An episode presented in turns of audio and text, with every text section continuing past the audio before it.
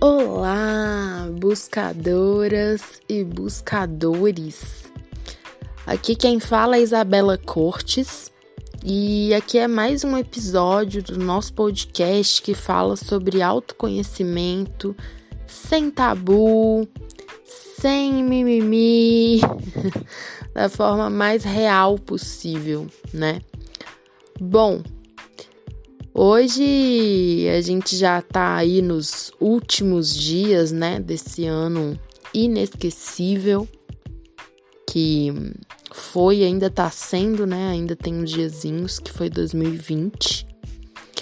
E eu acredito que nesse fim de ano a gente começa a refletir bastante, né, sobre quem a gente foi no ano anterior sobre o que, é que a gente deseja realizar no próximo ano.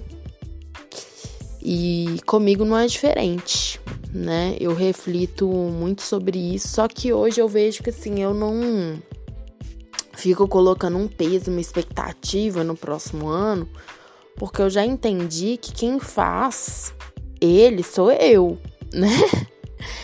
É, o ano, né? Ele não tem vida própria né? Quem dá o tom, né, do movimento, do que eu quero realizar, das conexões que eu desejo fazer, sou eu, né? É uma frase que eu vi de uma pessoa muito querida esse final do ano, assim, traduziu muito processos que eu vivi nesse ano, que é a benção vem do movimento, né? Às vezes a gente fica aguardando vir, é, é, vir um insight mais profundo sobre alguma coisa. E a gente às vezes não vê que é a gente que nesse caminho é, se abre para tudo vir, né? A gente acha que vai vir uma coisa e aí a gente vai agir de acordo com aquela coisa. Mas não, pelo menos assim, o meu processo, e não sei se vai fazer sentido para você, é, tudo praticamente, né, dos meus processos vieram dentro do processo. Então, eu já dentro de um caminho, né, de autoconhecimento, de, enfim, de vida, né? De acontecimentos da vida, de busca, de morte renascimento, de né, jogo balde, pego balde. É, nesse movimento, e quando a gente mais se compromete com esse movimento e a gente se compromete com a gente, né? Que eu vejo e eu sinto que as coisas começam a se encaixar, né? E a gente é que faz essas coisas se encaixarem, né? É, quando eu percebi isso na prática, foi maravilhoso, assim, né? Muito mesmo. É, me deu muito, muito, muito mais clareza. E, e, e nos dando essa autorresponsabilidade, né? Tira muita ilusão, né? De muitos processos que a gente vive. E não sei, né? É uma autorresponsabilidade que é uma faca de dois gumes, assim, ao mesmo tempo que você fala tudo depende de mim, yes! Aí você fala, meu Deus, tudo depende de mim. Mas assim, eu prefiro pensar no yes, porque é, a gente pensa, né? Dá para fazer as coisas do meu jeito. O quanto mais a gente se alinhar, né, a quem a gente é através dos nossos processos aí de desenvolvimento pessoal, mais a gente vai começando a trilhar um caminho mais profundo de auto-amor, né? E com esse auto-amor que vem do autoconhecimento, a gente desenvolve uma autoconfiança maior, né? E essa autoconfiança começa a dar um tom muito especial a tudo que a gente faz, né? Porque muda até o nosso comportamento perante a vida dar um novo tom ao nosso sistema de crenças, né? Porque o que a gente crê, a gente se comporta, né, de acordo com aquela crença ali, independente de que crença for. E o comportamento gera emoções, gera, enfim, nosso mundo externo e interno, né? Então muda tudo assim. Bom, eu sei que esse ano foi muito desafiador para muitas pessoas, mas eu tenho certeza que foi um ano também de muitos aprendizados, né? É, duras penas, assim, aprendizados, sobretudo para o mundo, né? Muitas coisas foram reveladas, é, coisas que estavam debaixo dos panos foram mostradas, enfim.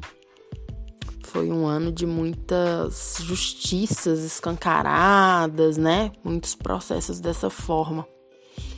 Mas é, eu sou grata também por muitas coisas que aconteceram, apesar de também ter tido desafios. E eu fiz esse balanço, né?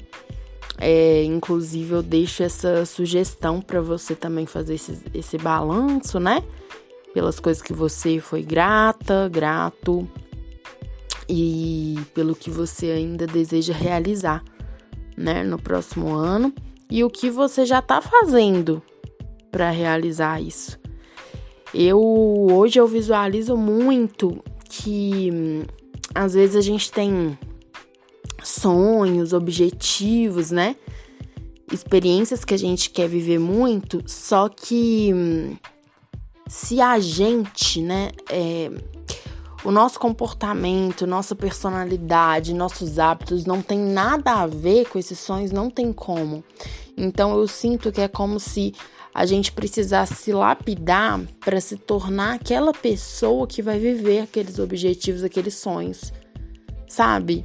É, então, assim, começar a cavar virtudes, né? Exemplo, ah, eu quero um sonho X. Mas para eu viver, para eu ser aquela mulher que vai viver aquele sonho X, eu tenho que estar tá com a minha disciplina bem lapidada, eu tenho que estar tá com a minha saúde mental em dia. Enfim, tô dando um exemplo assim bem bem simples, mas é mais ou menos isso, né? E entra muito nessa questão do desenvolvimento pessoal para gente chegar num, num, local já com aquele, aquela cabeça e aquele, aquele novo eu, né? Nosso, assim.